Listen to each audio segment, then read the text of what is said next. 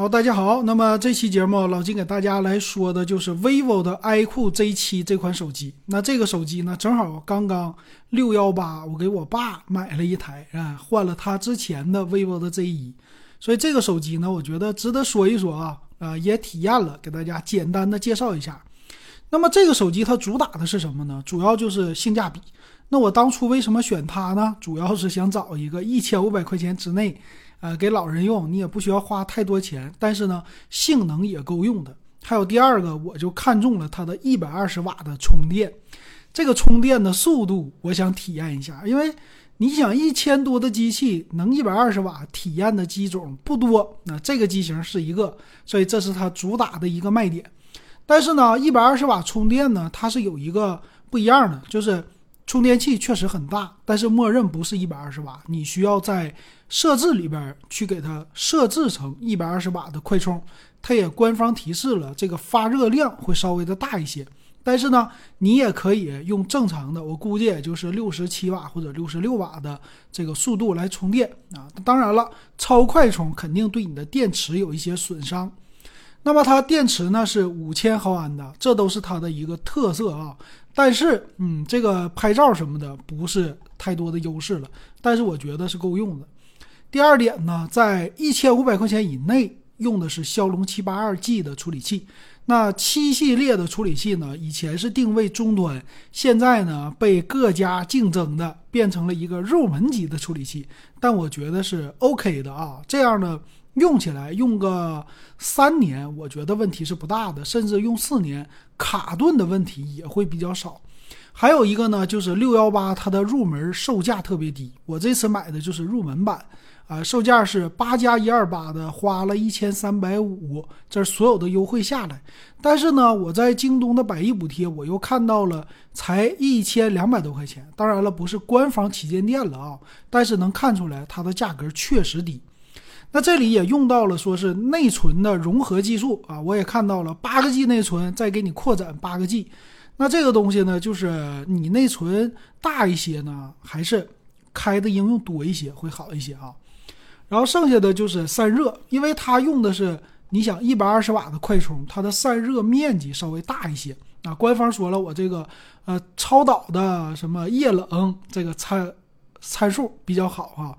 但是使用起来还是你充电的时候肯定有发热的、温的呀，或者稍微有一点点的烫啊。如果是热天的话，肯定会存在的。那还好没有用火龙的八系列处理器啊。还有一个就是这个是一百二十赫兹刷新率的屏幕啊，你给老人用它用不到一百二十赫兹，但是呢，屏幕的鲜艳程度是够的。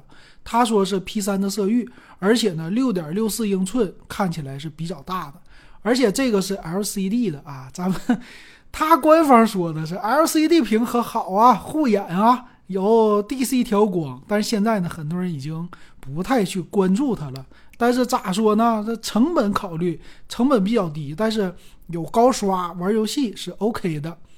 那他这里说到还有触控采样率也比较高，那就给打游戏的人，你基本上就年轻人啊，你的入门级的预算，你买这个还是可以的。然后扬声器方面呢，它是一个双扬声器，并且支持叫 X 轴的线性马达。那么这个手机摸起来呢，当然我还没有去玩游戏啊，但是用起来的话，它的重量、它的厚度相对来说是比较的厚的啊，毕竟它的充电呢和电池比较的大。然后另外一方面呢，就是它的拍照了，摄像头呢都比较小。后边只有两个摄像头，主摄是六千四百万像素，然后机身呢，它是显着比较薄的，然后侧面的指纹解锁和电源键是融合在一起的。那么这个机型的颜色呢有三种，可有意思了。老金买的时候呢，给我爸买了一个无线橙，就让他显得年轻一点。但是呢，到了手之后，这个老年人啊，他就说了，这这个买了一个这个大橙色的，一点都不好看。他喜欢什么呢？他喜欢那种黑色的或者是蓝色的，稍微稳重一些，可以去接受。但是他换不了了，哈哈，还是用橙色吧。我估计慢慢让他习惯吧啊。那么摄像头呢？后置啊，它和别人家都不一样。别人家是三个摄像头，它呢直接给阉割到只有两个摄像头。但是呢，后边的黑色色块显得特别大，就拿出去，别人要不仔细看，哎，显得这个机器反正。你跟他说一千三买的，估计是没有人信啊。这个面子方面还是给你照顾到一些，然后各种防抖啊这些的技术也都有啊。但是拍照这个咋说呢？价位在这放着啊，就是够用。你用来拍拍照片啊，或者发发朋友圈是足够的了。我觉得对我爸爸来说，这老年人来说，足完全够了。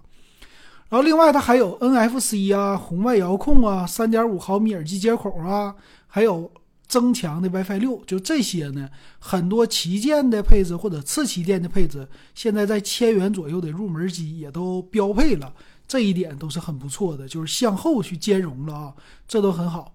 然后别的呢，就是系统层面的了。那我们来看一下这个 vivo 的 iQOO Z7 详细参数，这手机值不值得买啊？有什么小猫腻儿？它的厚度呢是八点七五毫米，因为电池它是比较厚的，重量二百零一点五克啊，这个重量也是比较重的了。